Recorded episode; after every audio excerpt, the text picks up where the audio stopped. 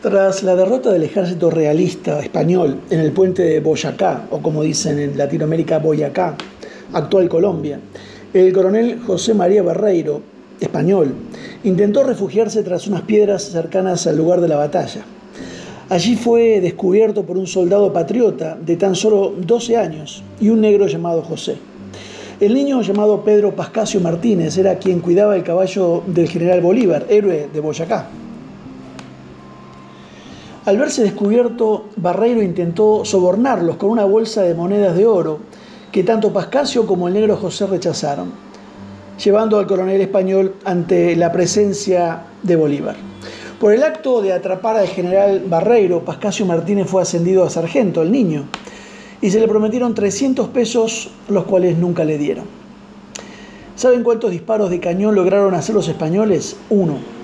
La batalla de Boyacá y la tenacidad del ejército libertador fue tan grande que el ejército real español, afín a la corona española, solo tuvo opción de disparar sus cañones una vez, lo que no fue suficiente para repeler a las tropas independentistas. Es que a la hora 14, a las 2 de la tarde, el ejército de la independencia cayó sobre los soldados que estaban almorzando. Gracias a esa batalla, la capital del virreinato cayó en manos de los patriotas neogranadinos y con eso se abrió el camino para crear la República de Colombia. Al pobre niño nunca le cumplieron la promesa de pagarle. Suele pasar entre políticos prometer mucho y no pagar. Los españoles dicen, con promesas no se cubre la mesa. Pero también tenemos que entender por qué algunas de las promesas de Dios no se cumplen. Una pareja cristiana piadosa se enfrentó a un dilema. Arrendaron algunos equipos de producción costosos a una empresa. La empresa dañó el equipo de modo que quedó inutilizable y exigió a la pareja que lo reemplazara. La pareja creía que era responsabilidad de la empresa y no tenía los medios económicos para repararla. La empresa lo llevó a los tribunales. La pareja no hizo nada malo, pero si el tribunal fallaba en su contra, lo llevaría a la bancarrota. Oraron fervientemente, creyendo que Dios lucharía por ellos el tribunal falló en su contra y lo perdieron todo. ¿Qué haces cuando parece que Dios no aparece? ¿Cómo manejas las promesas incumplidas de Dios? Antes de referirme a eso, primero debemos mirar hacia adentro y examinar nuestros corazones. A veces el motivo de las promesas incumplidas tiene que ver con nosotros. Incluso Jesús no pudo hacer muchos milagros en su ciudad natal, en Nazaret, debido a la incredulidad de la gente en Mateo capítulo 13. Aquí hay cuatro preguntas que debe hacerse cada uno de nosotros para asegurarse de que eh, no, sea, no, seamos nosotros el problema. Cuatro preguntas que debe hacer cuando experimenta promesas incumplidas. Primero, ¿reclamé una promesa que no era mía para reclamar? Segundo, ¿hay algo que Dios esté esperando que haga? En tercer lugar, ¿hay algún pecado de mi vida que me aleje de la bendición de Dios? Y para terminar, ¿hay todavía tiempo para que Dios cumpla su promesa?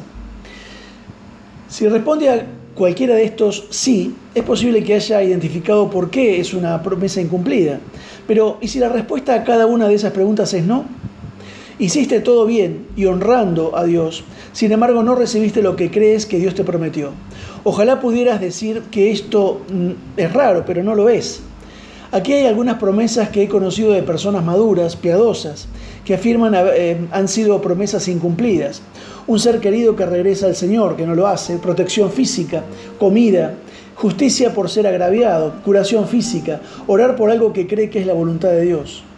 La única respuesta bíblica de por qué experimentamos promesas incumplidas es que no estaba en la voluntad soberana de Dios que sucediera. Considere estos versículos y esta es la confianza que tenemos para con Él, que si pedimos alguna cosa conforme a su voluntad, Él nos escucha. Y si sabemos que nos escucha en todo lo que pedimos, sabemos que tenemos las peticiones que le hemos pedido en 1 Juan 5, 14 y 15. Si todo lo demás está bien y no obtenemos lo que pedimos, solo puede ser que no fue la voluntad de Dios para nosotros. Tiene un propósito diferente. No seamos exitistas pensando que Dios nos va a dar siempre lo que pedimos. ¿Qué clase de padre le da a sus hijos siempre lo que piden? Usamos versículos del Antiguo Testamento para reclamarle a Dios cosas que jamás están dichas para nosotros. Hermanos bien intencionados con más ilusión mágica que fe, usen el Salmo 2.8, pídeme y te daré por heredad las naciones y por posesión tuya los confines de la tierra. Está fuera de contexto el pedir algo así. No le está hablando a un cristiano. Si usted piensa que heredará una porción de tierra cuando venga Cristo, entonces usted es un testigo de Jehová. Nosotros somos el pueblo celestial de Dios. Voy a preparar lugar para vosotros, lo dijo Jesús, ¿verdad? Y se refería al cielo. A no ser que usted quiera tener una casa de fin de semana terrenal cuando ya esté en el cielo. ¿Permite Dios que sus hijos sufran injusticia y maldad? Sí. Le pasó a José en Génesis 50. ¿Permite que la gente pase hambre, sea encarcelada, perseguida y asesinada? Sí, en Hebreos capítulo 11. ¿Permite Dios que nos enfermemos? Sí. Pablo habla de algo que le pasaba en los ojos. Cuando no sabemos por qué, lo único que queda es confiar en el carácter de nuestro Padre amoroso. Si no obtenemos lo que se nos promete, pero somos fieles y no nos rendimos con Dios, cuando estemos ante Dios escucharemos Bien hecho, buen siervo y fiel, entra en el gozo de tu Maestro. Mateo 25. Nuestro Padre es digno de nuestra confianza. Que Dios te bendiga.